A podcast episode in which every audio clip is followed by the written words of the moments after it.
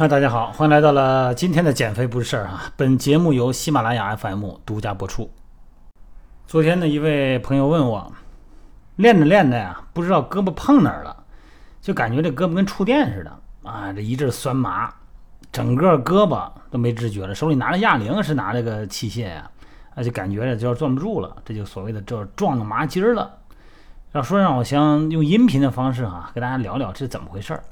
而且不光是撞一下啊，其实你压迫也会出现这种现象。你比方说你趴桌子上睡着了，啊，这个胳膊呢硌哪儿了，这个手指头啊也会发麻。那这种麻对身体会不会造成损害呢？今天的音频就聊聊这个。其实啊，每个人都有过这种经历。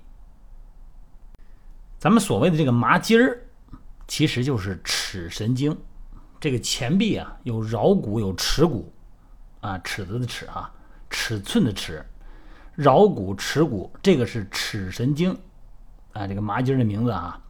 从这个臂丛神经的内侧呢，在上胳膊这儿啊，上臂这儿啊，远端，然后呢，到达咱们的肘管儿、肘关节这个位置。这所谓的肘管呢，就在肘关节的后方，叫内后方，啊，是一个椭圆形的一个骨性的一个纤维管道。说来这个尺神经啊，其实离咱们身体的体表很近啊，手能摸得着。你就沿这胳膊肘啊，内侧啊，这个肘尖儿内侧有一个骨性的隆起，这个方向呢，向后摸啊，大概有个半厘米吧，就能摸到一个狭长的凹陷的这么一个位置，这就是尺神经沟，一个骨性的沟哈。因为这个位置太浅了，缺乏肌肉包括软组织的保护。那么尺神经呢，就比较容易受伤啊！你磕一下、压一下都能触碰，产生麻木感。这里边也有一些高发人群啊，有的时候你那我怎么没这感觉？你看不一样，运动员他老用这个位置有，司机啊，体力劳动者，长时间的伏案工作的办公人员，老趴着呀，用胳膊支着，哎，这些人群呢就容易有这种感觉。就是咱们这个巴掌哈，小鱼际、小拇指啊，还有这个无名指这个位置，就会感觉麻，很明显哈。我觉得你应该经历中有这种感觉哈。那如果你要是经常性的，偶尔一次无所谓；如果是经常的这儿麻的话呢，那你就得做一些处理了啊。其实这个也不难啊，挺简单的哈。呃，怎么说呢？就是针对于神经卡压，主要是对周围这个神经啊通道的肌肉实行肌肉的一些放松，降低它的张力。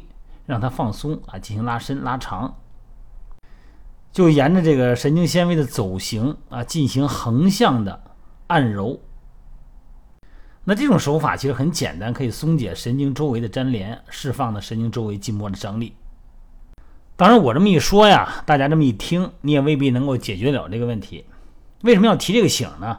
因为你偶尔撞到尺神经了，出现个手麻什么的，没关系。你真是睡着了，趴桌子上硌麻了也没关系。那如果要是你总觉得老是经常出现这种情况，那这个就是尺神经长时间被卡压出现的性，这个叫经常性的，不是暂时性的麻木的时候，那就得考虑叫肘管综合征了啊。那这个就得需要一些治疗。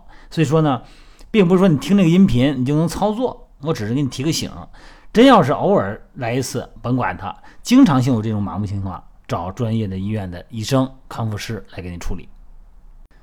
那么很多听音频的朋友呢，经常给我留言哈啊，一听哎，教练讲的是这么回事儿，好像也不难哈。你这么一说，感觉好像这上嘴皮一碰下嘴皮就说出来了。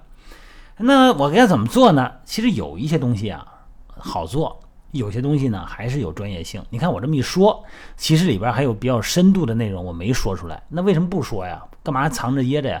因为我说出来以后啊，这个专业术语比较多。另外一个呢，语音表达能力有限，很难有画面感啊。你其实竟解决不了这个问题啊。你比方说，就说这肩峰卡压啊，肩峰卡压综合征，二头肌的长头肌腱、冈上肌的肌腱啊，滑膜囊可能卡住了，那怎么处理呢？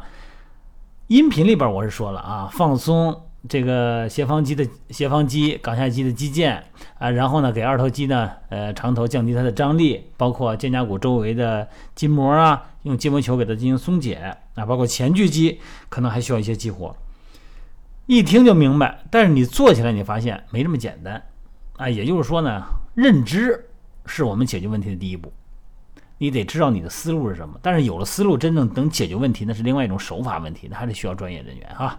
好了，各位，呃，感谢大家对我的信任哈，提了很多的问题，经常提，那我尽量的呢，把能够用语言的方式来解答的呢，就用语言的方式，用音频的方式告诉大家。好了，各位，咱们下一期再见。